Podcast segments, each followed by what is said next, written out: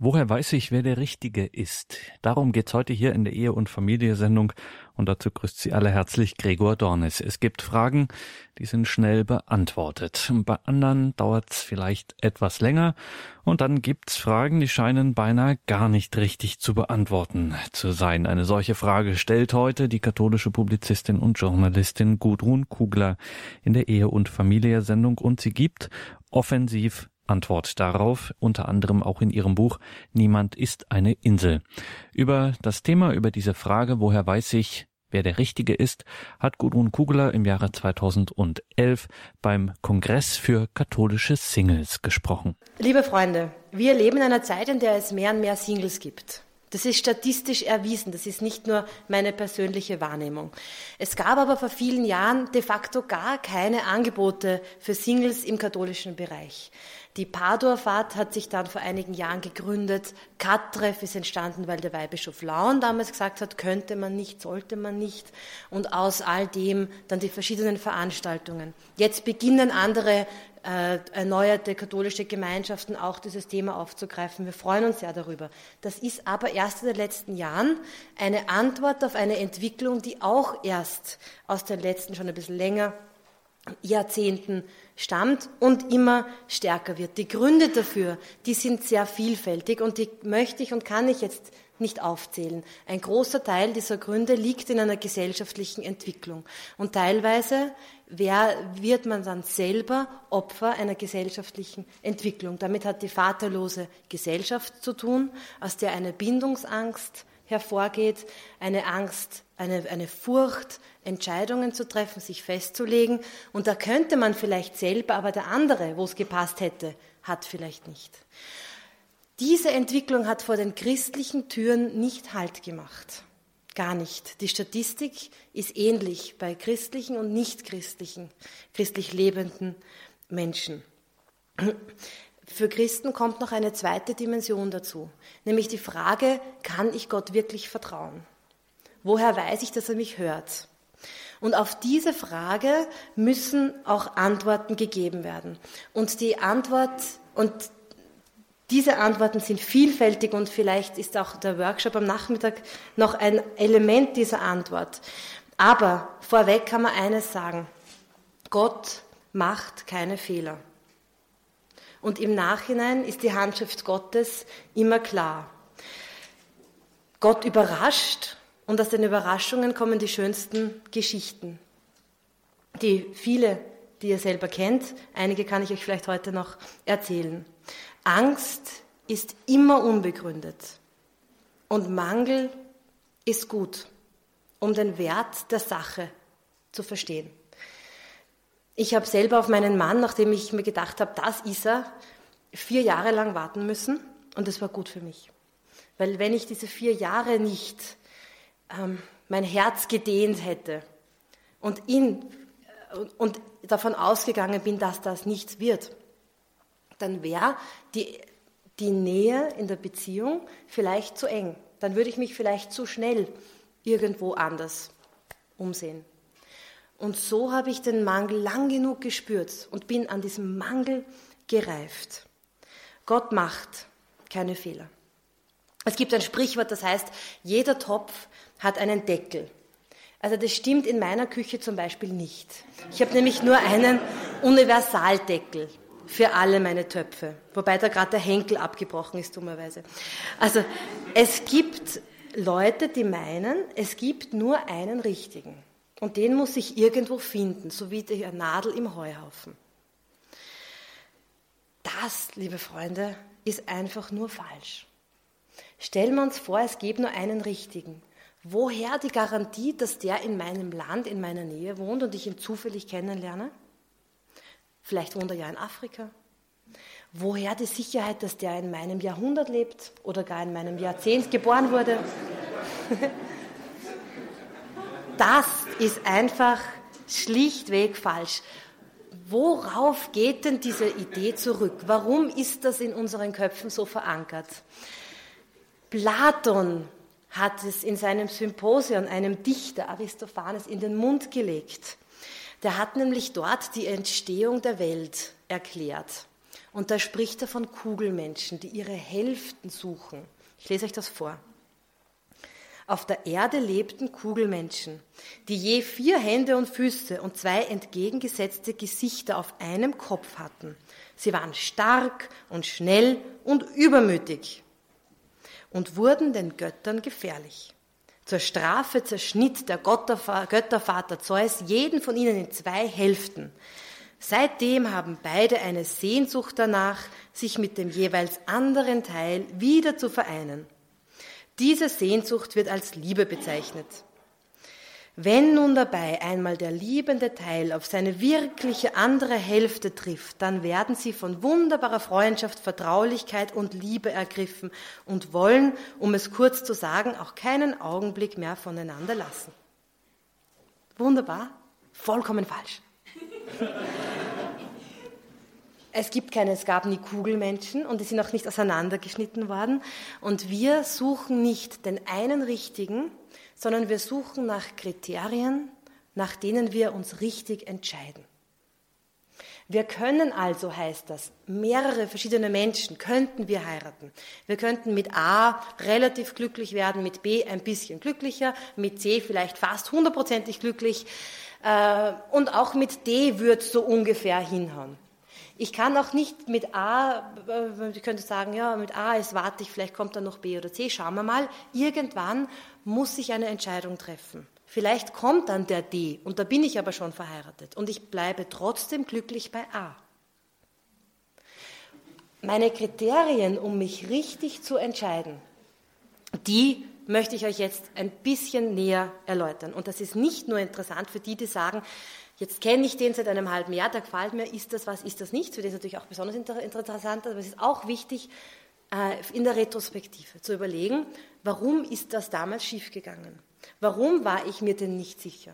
Und es ist genauso wichtig für die Beziehungen, die in der Zukunft vielleicht auf uns zukommen. Also diese Grundregeln können uns vielleicht eine gewisse Ruhe für die Vergangenheit geben. Entscheidungskriterien für die Gegenwart und auch für die Zukunft eine gewisse Sicherheit. Drei Kapitel. Die Grundvoraussetzungen, die Gewissensprüfungen, die Gewissensprüfung und die richtigen Kriterien. Erstens, die Grundvoraussetzungen.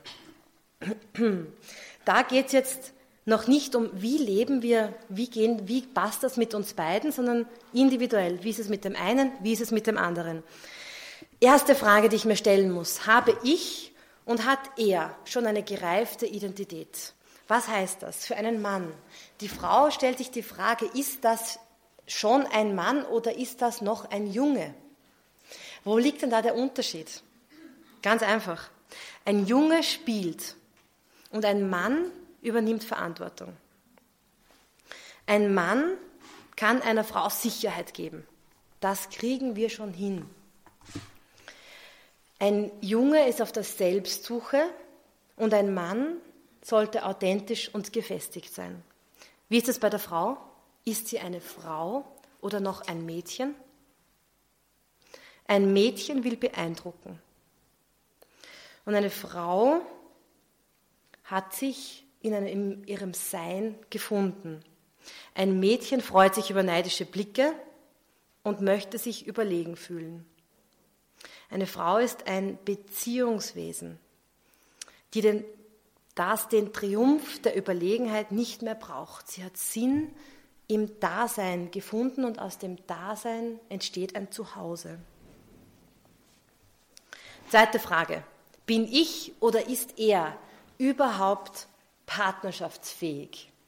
Beziehungsfähig ist jeder, ist ein Baby, wenn es auf die Welt kommt partnerschaftsfähig. Woran erkenne ich das? Zwei Fragen. Ich mag mich selbst und ich sehe mich selbst nicht mehr als das Allerwichtigste. Das ist eine Gewissensprüfung für jeden selbst und eine Prüfung für den anderen, wenn man überlegt, ist er schon so weit? Dritte Frage. Hat er einen guten Charakter oder sie. Wie stelle ich das fest? Es ist nicht eine Frage, wie lang ich den anderen kenne, sondern eine Frage, wie genau ich hinsehe. Ich kann jemanden jahrelang kennen und einfach nicht den Blick dafür gehabt haben. Und es kann ein Priester in einem Beichtgespräch in einer Minute sagen, hier ist ein Problem. Also, erste Frage, guter Charakter. Steht der andere auf eigenen Beinen? Hat er sein Leben in Ordnung gebracht? Da ist es zum Beispiel eine wichtige Frage, wie es ihm mit, seinem, mit dem gleichgeschlechtlichen Elternteil geht. Denn da könnte sonst auch eine Konkurrenz entstehen, wenn das Leben nicht in Ordnung gebracht ist. Wie geht er mit anderen Menschen um? Hat er einen offenen Blick, eine freundliche Ausstrahlung? Wie reagiert der andere, wenn ihn jemand auf der Straße anredet? Ist er freundlich? Ist er ungehalten, ungeduldig? Dass er mit mir nett ist, wenn er sich für mich interessiert, das ist kein Kriterium. Das ist logisch. Wenn er das nicht ist, Achtung. Aber mit anderen. Wie geht der andere, also guter Charakter, ja, wie stelle ich den guten Charakter, Charakter fest? Wie geht der andere mit Konflikten, mit Krise, mit Scheitern um? Nützt er die Krise? Ja? Also nie eine Krise vorbeiziehen lassen, ohne sie zu nützen. Verdrängt er die Krise, weil es ihm schwerfällt? Zieht er sich zurück? Betäubt er sich? Viele betäuben sich, wenn die Krise des Scheitern da ist. Oder sucht er Gespräch, Klärung, Bereinigung, Lösung? Hat er die Stärke, sich dem Problem zu stellen? Das ist der gute Charakter. Nächste Frage. Hat er, ich sage immer er, aber das heißt auch sie, Freude an seinem Beruf? ein Mensch mit einem guten Charakter und einer positiven Lebenseinstellung, den stelle ich irgendwo hin, ins fünf Jahre zur Strafe als Straßenkehrer. Dieser Mensch wird aus dem was Gutes machen, wird in irgendeiner Weise das dann gut finden und schön finden, interessant finden und das Umfeld gestalten. Wird beim Straßenkehren jeden Tag um 6 Uhr früh den Postmann, der auch um 6 Uhr früh raus muss, so begrüßen, dass der sich einfach darauf freut, jeden Tag, dass er den wieder sieht. Er wird eine Studie machen über die Lichter, die schon an sind und die Familien. Die, irgendwas wird ihm einfallen. Der mit dem guten Charakter, mit einem guten Charakter, wird aus allem Gold. Und der, der permanent unzufrieden ist, weil die anderen immer Schuld haben, logischerweise, da stimmt was nicht. Mein Chef ist so unangenehm und die Kollegen sind lästig und die Aufgaben sind langweilig und der Job ist gar nicht so schlecht und dann kriegt er den nächsten und er sagt wieder das Gleiche. Es ist ein charakterliches Problem. Natürlich ist es wichtig, sich beruflich neu zu orientieren, wenn man dort nicht glücklich ist. Aber aus dem, aus, aus den Gegebenheiten etwas im Rahmen möglichst Gutes machen zu können, ist das Zeichen eines guten Charakters. Wie reagiert der andere auf Kinder? Sind sie lästig? Tut er sie ärgerlich ab oder ignoriert er sie vollkommen oder berühren sie ihn eigentlich? Ähm, hat er Freude an ihnen? Genauso, wie geht er mit schwachen, kranken, alten um, wie geht er mit Tieren um? Hier lässt sich einiges ablesen. So, das, liebe Freunde, sind die Grundvoraussetzungen für eine gute Beziehung. Ähm, alles auswendig, ja? Bitte? Ach so, ja, viele da. da Hände hoch. also, die gereifte Identität, die Partnerschaftsfähigkeit und der gute Charakter. Können wir uns das merken? So, zweites Kapitel. Die Gewissensprüfung. Um was geht es mir denn in dieser Beziehung? Achtung. Ähm, was sind die Motivationen? Geht es mir um den anderen Menschen oder geht es mir um eines seiner Attribute? Zum Beispiel, das typische Beispiel, der Teenager, das junge Mädchen verliebt sich in den äh, Sänger der Band. Ja? Ganz typisch. Das ist sicher allen schon einmal passiert. Ja, Gudrun verliebt sich in den Salsa-Tänzer am Tisch, der das Hemd in die Menge wirft und so. Das kennen wir ja alle. Ja? Ähm, da geht es um ein Attribut und nicht um die Person.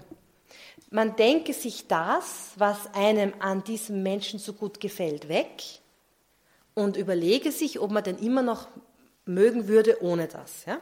Das heißt jetzt nicht die gereifte Identität, die Partnerschaftsfähigkeit und, die, ähm, und den guten Charakter wegzudenken, weil das ist er ja. ja. Das ist ja nicht ein Attribut, sondern das ist er. Ähm, aber man denkt sich zum Beispiel mal das imposante Einkommen weg, den sozialen Status, die Villa, ja, die vielen Freunde, die diesen Mann bewundern und dann schauen wir, ob er immer noch interessant wäre.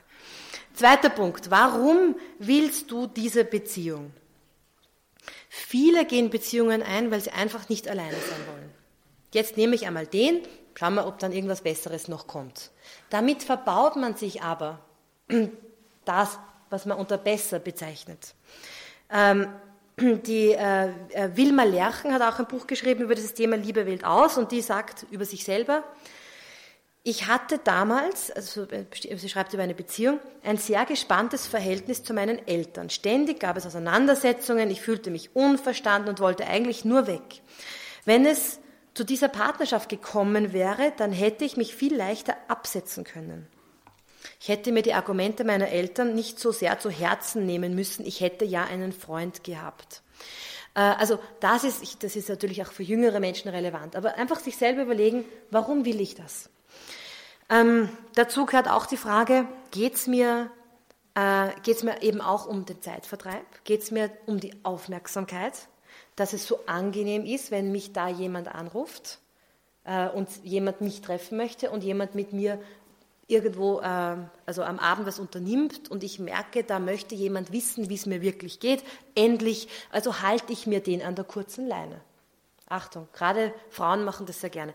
Männer vielleicht auch manchmal die Bequemlichkeit. Das passt jetzt einfach. Das ist okay. Der, die, die ist lieb und kümmert sich und kriegt was zum Essen und ja. Also ich habe gelernt in sechs Jahren Ehe, dass Liebe durch den Magen geht. Das stimmt, dass man einen Mann mit Essen auch, also auch glücklich machen kann. Er freut sich, wenn man sich kümmert um ihn und so. Ähm, aber es ist wichtig, dass der Mann, wenn er sich die Frage stellt, ist das die richtige Person für mich, nicht abrutscht in das ist ja so angenehm. Ja, das ist ganz wichtig. Ähm, wer möchte diese Beziehung? Wirklich wir beide oder meine Tanten, die sagen, jetzt findest endlich jemanden? Oder meine Freunde, die sagen, der ist doch so toll, sei nicht so. Da muss man sich auch manchmal dann die Frage stellen. Das, liebe Freunde, sind die, es ist die Gewissensprüfung rund um, die, rund um diese Beziehung. Was steht im Vordergrund? Warum will ich diese Beziehung? Und wer möchte diese Beziehung wirklich? Und wenn wir uns das alles gefragt haben, dann kommt der wirklich wichtige Teil. Nämlich die eigentlichen Kriterien zur richtigen Entscheidung. Und ich mache selber sprachlich auch den Fehler, dass ich sage, die Kriterien, mit denen ich den richtigen finde, aber um das geht es eben nicht, sondern die, die Kriterien, nach denen ich mich richtig entscheide. Fünf Punkte. Es gibt für alles fünf Punkte. Also fünf Punkte, die großen Fragen des Zusammenpassens. Und dann dürfen nicht nur drei richtig sein, sondern alle fünf müssen hier mit einem großartigen Ja beantwortet werden. Die erste und wichtigste, das ist eine Formel, die ist vielleicht kompliziert klingend, ich erkläre sie. Stehe ich staunend vor seiner Größe? Da lachen schon wieder welche. Stehe ich staunend vor seiner oder ihrer Größe? Ich erkläre euch das. Pater Bella schreibt in diesem Buch, das wir auch von Katreff auf, aufgelegt haben, hat Gott auch einen Plan für mich? Folgenden Satz. Von ihm kommt dieser Satz, Pater Bella. Woran erkenne ich, dass, äh, dass es der richtige Partner, die richtige Partnerin ist. Die erste Frage, die wir uns stellen, heißt, stehe ich staunend vor ihrer, vor seiner Größe? Da sagt ein junger Mann, aus diesem Mädchen kann man etwas machen. Wir können unser ganzes Leben lang als Lehrer, Erzieher und Führungskräfte aus jemandem etwas machen. Aber jemanden, aus dem wir etwas machen können oder wollen, dürfen wir nicht heiraten weil wir nicht staunend vor seiner Größe stehen, sondern ihn von vornherein als den kleineren sehen. Und da geht es nicht nur darum, dass wir selber nicht zu diesem Menschen aufschauen können, sondern auch, dass der sich sein Leben lang runtergedrückt fühlt, weil er nie der Große sein darf. Von vornherein. Ähm, was heißt Staunen vor der Größe des anderen stehen? Viele äh, Leute sagen, man muss den Ehepartner respektieren. Respekt ist ein zu breites Wort. Man kann einen politischen Gegner respektieren. Ja? Viele sagen, man muss den Ehepartner bewundern. Auch das greift zu kurz. Man kann, man kann, man soll sogar Mozart bewundern und viele andere große Künstler und Denker. Respekt und Bewunderung ist in diesem Begriff staunend vor der Größe des anderen zu stehen enthalten. Aber es ist, äh, aber es sagt noch zu wenig aus. Von, vor der Größe des anderen staunend zu stehen heißt, in der Tiefe meines Herzens berührt zu sein vom anderen und dort zu erleben, wie ein Staunen entfacht wird, aus dem die Liebe fließt. Und dieses Staunen vor der Größe des anderen wird nicht weniger. Das ist kein Hormon, das in meinem Kleinhirn ausgeschüttet wird. Das geht nicht weg. Und das ist das Geheimnis von gelungener Beziehung. Und das habe ich sobald ich den anderen erkannt habe. Es muss nicht sein am ersten Blick, kann sein.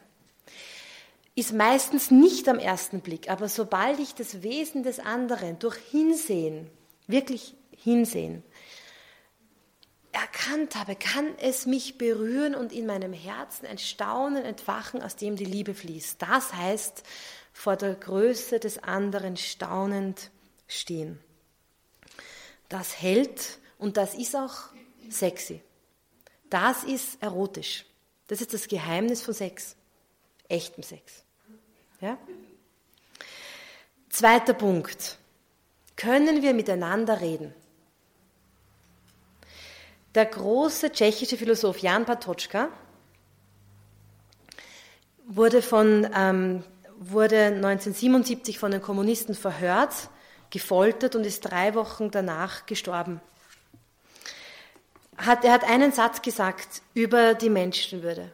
Er hat gesagt, die Menschenwürde kommt, kommt daher. Der Mensch ist ein Wesen, dem sich die Wirklichkeit erschließt. Wenn eine Katze überfahren wird vom Lastwagen, dann leidet sie physisch. Und das ist schrecklich. Aber wenn der Mensch vom Lastwagen überfahren wird, dann leidet er physisch und er versteht seine Situation, nämlich dass die Beine ab sind. Und er leidet doppelt. Es hat sich ihm die Wirklichkeit erschlossen. Ähm, die Frage, die wir uns stellen müssen in der Beziehung, ist, ob sich uns die Wirklichkeit auf ähnliche Weise erschließt. Hier, Wirklichkeit ist eine Wirklichkeit, keine Frage. Lastwagen drüber gefahren, Beine weg. Aber man erlebt Wirklichkeit in verschiedenen Färbungen. Man erlebt sie anders, gefärbt. Äh, wenn wir miteinander reden, versteht mich der andere oder muss ich jeden Satz dreimal erklären? Möchte ich ihn auf eine Kleinigkeit hinweisen und habe ich nach diesem Hinweis so viele andere Probleme, die ich erklären muss, weil er alles nicht verstanden hat, dass ich dann vier Stunden lang nur erkläre, welche Nebensätze ich gemacht habe und warum. Das gibt's. Das gibt's. Ähm, ich habe eine enge Freundin, die alles gegenteilig von mir empfindet. Die sieht einen Menschen und ich sage mal, schön, dass der so glücklich ist und sagt, na, was heißt, der ist total unglücklich. In jedem Fall. Ich sage, ich denke, wir müssten das jetzt so machen. Und sie sagt, na, also auf keinen Fall. Sie ist trotzdem meine Freundin. Aber ich, so einen Menschen sollte man nicht heiraten. Weil die, weil die, weil die gemeinsame Wahrnehmung ist das Grundelement des Miteinanderredens und daraus folgend der Gestaltung des Lebens.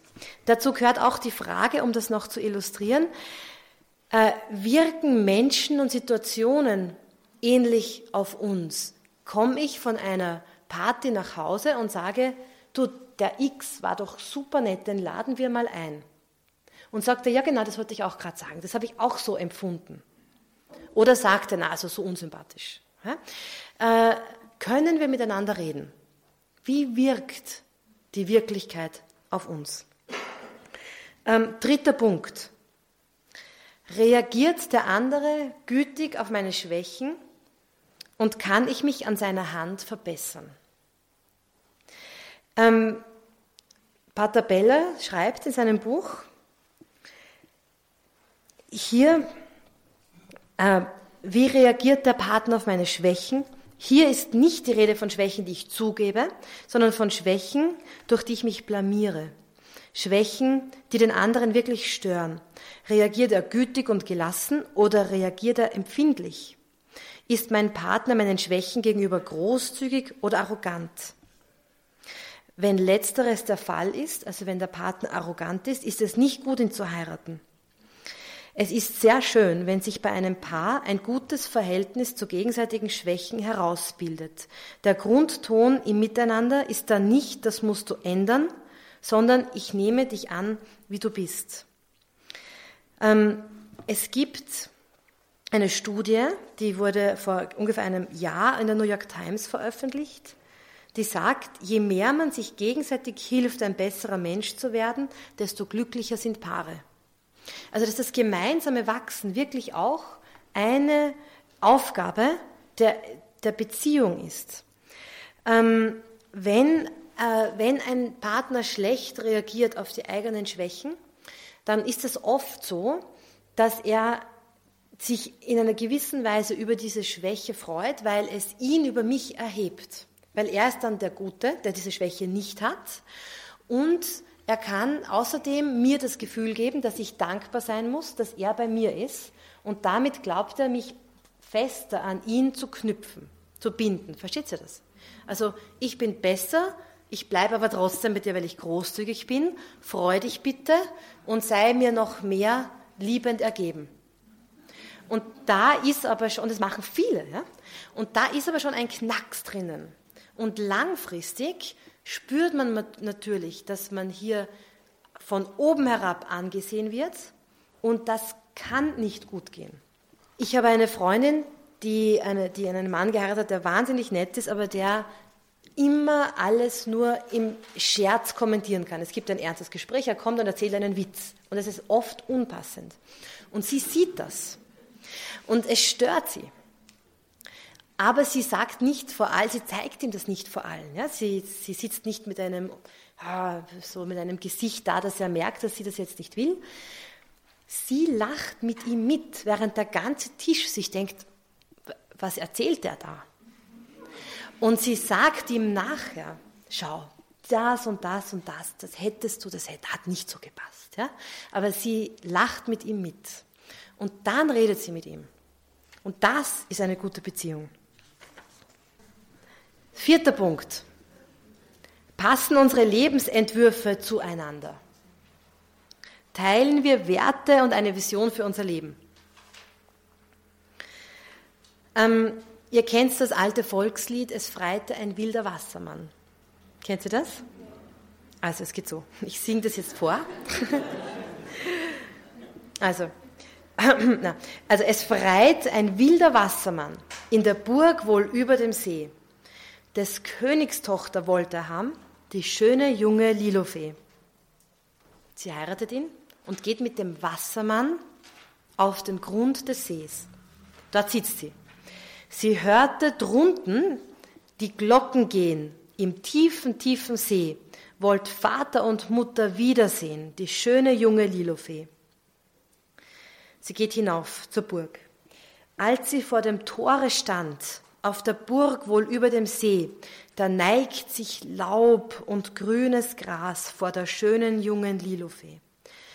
Und als sie aus der Kirche kam vor der Burg wohl über dem See, da stand der wilde Wassermann vor der schönen jungen Lilofee.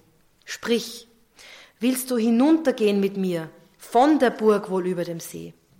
Deine Kindlein unten weinen nach dir, du schöne junge Lilofee. Und dann sagt sie, und ehe ich die Kindlein weinen lass, im tiefen, tiefen See, scheide ich von Laub und grünem Gras, ich arme junge Lilofee. Arme Lilofee, dumme Lilofee. Das hätte sich nämlich an, einem, an einer Hand ausrechnen können. dass sie dann unten im See sitzt. Ähm.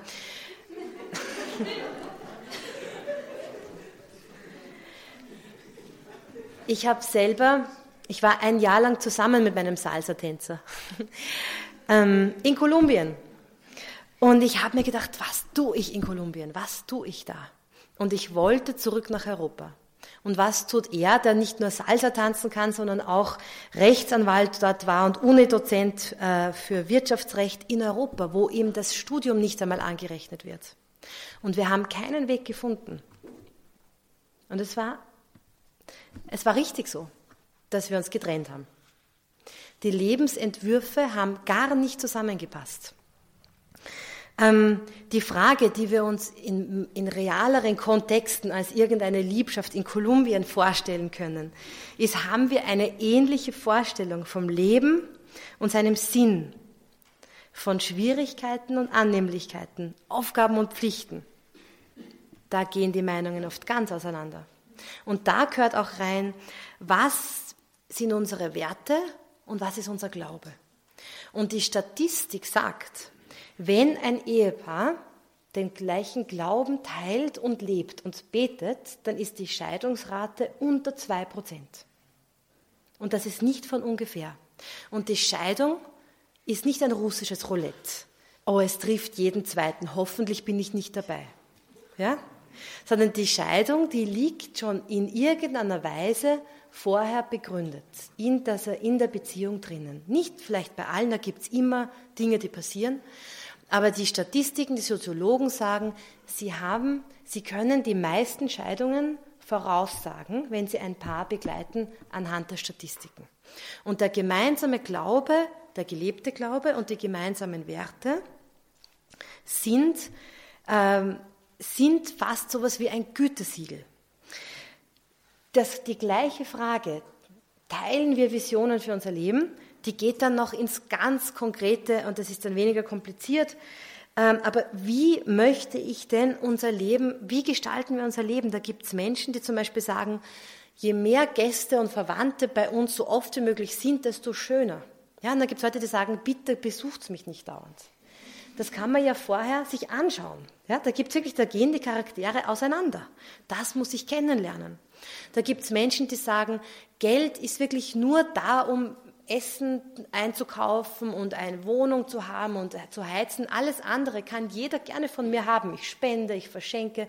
Und dann einen, der sagt, na, das sammeln wir jetzt ein. Wir wollen was zurücklegen für später. Das sind Charakterunterschiede, die man, äh, die man vorher kennenlernen soll. Ähm, ein Paar kann zum Beispiel immer wieder gerne rauschende Feste ausrichten, das andere sitzt lieber gemütlich vor dem Fernseher. All das ist Teil des großen Bildes. Haben wir eine gemeinsame Vision für unser Leben? Und natürlich kann man hier Kompromisse machen. Keine Frage. Aber die Grundrichtung muss stimmen. Warum? Weil ich, wenn ich Hand in Hand gehe, nicht auf der Kreuzung in die entgegengesetzte Richtung abbiegen kann. Und das ist aber eine Frage des Lebensentwurfs. Ja, verstehen wir das? Das Königreich ist nach der Hochzeit ein gemeinsames. Wenn man also für eine Dame ein Königreich geben würde, dann muss es auch in einer gewissen Weise zusammenpassen. Fünfter Punkt. Haben wir genug gemeinsame Interessen? Viele stellen diesen Punkt hintan und sagen, na ja, Hobbys, das fällt uns dann schon gemeinsam ein. Aber die Probleme, die liegen immer im Detail. Die liegen immer im Kleinen. Ganz selten, dass der andere verschwiegen hat, dass er schwer drogenabhängig ist und noch nie in seinem Leben gearbeitet hat und das gut versteckt hat, bis nach der Hochzeit. ja? Die meisten Probleme sind die ganz kleinen.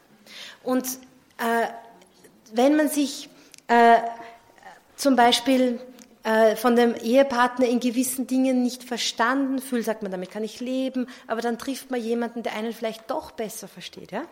Das ist, Achtung, die große Gefahr bei, bei äh, Ehen, wo einer gläubig ist und der andere nicht. Dass irgendwann der Gläubige jemanden findet, dass der mit ihm da diesen wichtigsten Punkt teilt. Ähm, mit den Hobbys ist es so, also meine Frage, die ich gerne stelle einem Paar, das sagt, wir wissen nicht sicher, ist ganz einfach und konkret. Wie gestaltet ihr einen Samstag? Und das ist wirklich, also das, das geht oft meilenweit auseinander. Da gibt es Leute, die sagen, und, und ich bin eher so, für mich ist der Samstag der Lesetag. Da sitze ich in meinem äh, Lehnstuhl und habe ich so viele Bücher neben mir liegen, dass ich das ein Liter Teeheferl draufstellen kann und die lese ich alle quer durch. Und ich stehe wirklich nur auf, um mein Teeheferl zu befüllen. Das ist mein idealer Samstag. Und dann gibt es aber Leute, die äh, die wirklich, wie ich gestern am Abend gesagt habe, um 6 Uhr früh aufstehen und sagen, auf den Berg. Und wie ist das, wenn der Teehefer-Lehnstuhl-Typ jetzt mit diesem Natur 6 Uhr früh Bergschuhe-Menschen verheiratet ist? Im ersten Jahr geht der Teehefer-Typ dreimal pro, Woche, pro Monat mit auf den Berg und einmal bleiben sie zu Hause, wobei der Lesende nicht gut lesen kann, weil er das Gefühl hat, der andere sitzt auf Nadeln. Ja, das ist im ersten Jahr. Im zweiten Jahr geht er nur mal einmal pro Monat mit und sagt, schau, ich liebe dich, geh auf diesen Berg, ich koche, wenn du zurück bist, um 18 Uhr gibt es ein Essen. Ja? Und im dritten Jahr geht er nur mal einmal im Halbjahr mit oder im, oder, oder im Quartal und dann trifft der Bergsteiger jemanden auf der Hütte. Weil die ist, geht auch schon seit Monaten am Samstag immer alleine. Und die versteht mich so gut. Endlich jemand. Und das ist gefährlich. Versteht ihr das? Da entwickelt sich aus einem Hobby ein Problem. Ähm, also, wir merken uns, wer nicht gerne bei jeder Witterung im Park eine Runde spazieren geht, der kauft sich bitte keinen Bernhardiner.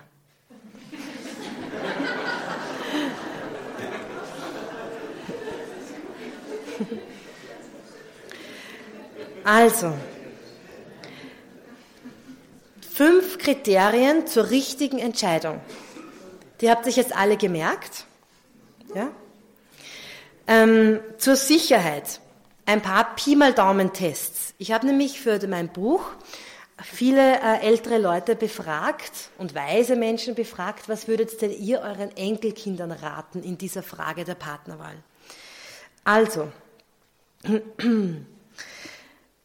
der, ähm, der ich nenne das der Tough-Test. Also Tough heißt, wie durchhaltend jemand ist, wie stark der äh, äh, oder, oder wie durchhaltend jemand in schwierigen Situationen ist.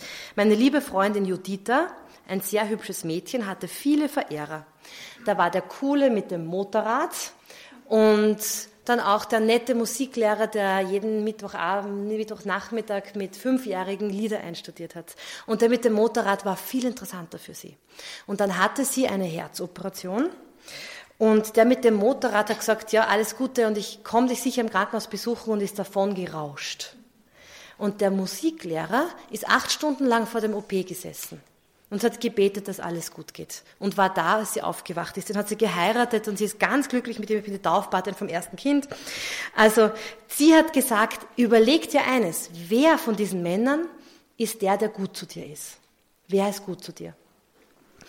Ähm, der Großmutter- und der Muttertest. Wie behandelt der Traumprinz seine eigene Mutter? So wird er später dich behandeln. Ähm, und Mutter, Muttertest 2 hat er einen gesunden Abstand von seiner Mutter. Oder ist sie in Wirklichkeit die einzige Liebe seines Lebens? Der Tochtertest. Hättest du eine erwachsene Tochter, würdest du dich freuen, wenn sie ihn heiraten würde? Da würde ich sagen, na, auf keinen Fall, also meine Tochter nicht, ja. Aber selber kann ich ja schon damit umgehen. Okay, ja.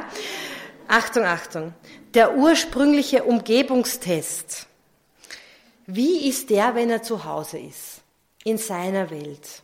Große Warnung, Achtung, vor ähm, Beziehungen, die in, äh, in geschlossenen, von der Herkunft unabhängigen Systemen entstehen. Zum Beispiel auf ein, in einem Studentenheim. Da ist jeder gleich. Eine Freundin hat äh, sich äh, mit einem Russen verlobt aus dem östlichsten Teil von Russland. Überhaupt möglich ja, Sibirien. Also nicht nur Anfang von Sibirien, sondern Ende von Sibirien. Und ähm, das hat auch wunderbar funktioniert im Studentenheim und auf der Uni, weil da waren alle gleich. Und dann hat sie ihn zu Hause besucht und die Verlobung gelöst. Und jeder fällt zurück in, seine, in das System seiner Herkunft. Und da gibt es einfach dann kulturelle Unterschiede und es ist auch ein, familiäre Unterschiede und äh, Dinge, die man nur sieht, wenn man in dieser ursprünglichen Umgebung ist. Der Freundestest, ganz wichtig, wie meine Freunde reagieren, weil die sehen das oft noch klarer als ich selbst. Wenn sich bei meinen Freunden alle Haare aufstellen, wenn der zur Tür reinkommt, dann ist es meist nicht nur, weil sie ihn noch nicht so gut kennen. der Kinotest. Welche Filme man mag, ist nicht nur Geschmackssache. Das zeigt auch eine Haltung und Lebenseinstellung. Ich würde nie jemanden heiraten, der sagt, unter seinen Lieblingsfilmen befinden sich ähm, Filme wie American Beauty mit, äh, mit dem lebensverachtenden Zynismus und sinnloses Morden von Tarantino, zumindest seine älteren Filme. Wenn jemand sagt, das sind meine Lieblingsfilme, dann weiß ich, dass das nicht gut geht. Nicht, weil er dann im Kino im anderen Saal sitzen muss als ich, sondern deswegen, weil es etwas über seine Einstellung zum Leben aussagt. Ähm, Achtung, Alarmsignale. Wo muss man besonders aufpassen? Achtung bei Christen. Na, äh, ich meine, Achtung für Christen. Bei Achtung, also schon Achtung für Christen, aber äh, im Sinne von, okay, also noch einmal. Was müssen sich Christen fragen, wenn, Christ, wenn ein Christ einen Christen sucht? Ja? Nämlich, ob der Glaube echt ist. Es gibt nämlich Männer, die sagen, ich gehe jetzt im katholischen Bereich fischen, weil das sind so nette Mädchen. Ja? Das gibt's wirklich. Ähm, und, es, und es gibt genug äh, Menschen, die sich im christlichen Bereich bewegen und eigentlich nur sagen, ja, ist eh nett. Ja, und kulturell ist das nicht schlecht und sicher für die Gesellschaft ist das Christentum eine schöne Prägung und unterstütze ich ja und so. Ähm, und das, die erkennt man vielleicht nicht, weil die mischt sich unter das Volk. Und da muss ich mir die Frage stellen, ist der Glaube echt? Und woran erkenne ich das? Ganz einfach. Wovon das Herz voll ist, geht der Mund über. Ich möchte euch nur einen Satz sagen. Ich habe nämlich alle Singlebücher gelesen, die es in Amerika gibt, weil ich ja mein Buch schreiben musste. Das war zwar glücklich verheiratet, aber sehr spannend gefunden. Und da habe ich einen Satz gefunden, den habe ich ganz toll gefunden. Und da stand, es ist heute sicherlich die beste Zeit von allen Zeiten, um Single zu sein. Die Möglichkeiten, die gesellschaftliche äh, Einstellung, es ist eine gute Zeit, auch für eine Frau heute. Das war vor 150 Jahren ganz anders die Möglichkeiten, die wir haben, die beruflichen Möglichkeiten, die wir haben, die uns auch erfüllen können, die Dinge, die wir unternehmen können, die Freunde, die wir haben, weil wir ein großes soziales Netzwerk haben im Normalfall, ist eine gute Zeit, um Single zu sein.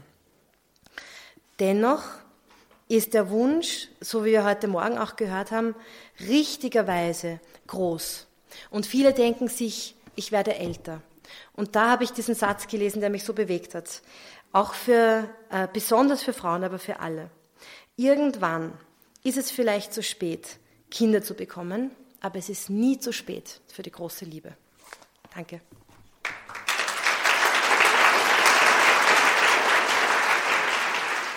In der heutigen Ehe- und Familie-Sendung hörten Sie Gudrun Kugler mit einem Beitrag aus dem Jahre 2011. Woher weiß ich, wer der Richtige ist? Darüber hat Gudrun Kugler auch ein erfolgreiches und spannendes Buch geschrieben. Niemand ist eine Insel, erschienen im Padloch Verlag. Dazu mehr bei unserem Hörerservice beziehungsweise im Infofeld zur Sendung. Gottes Segen wünscht ihr Gregor Dornis.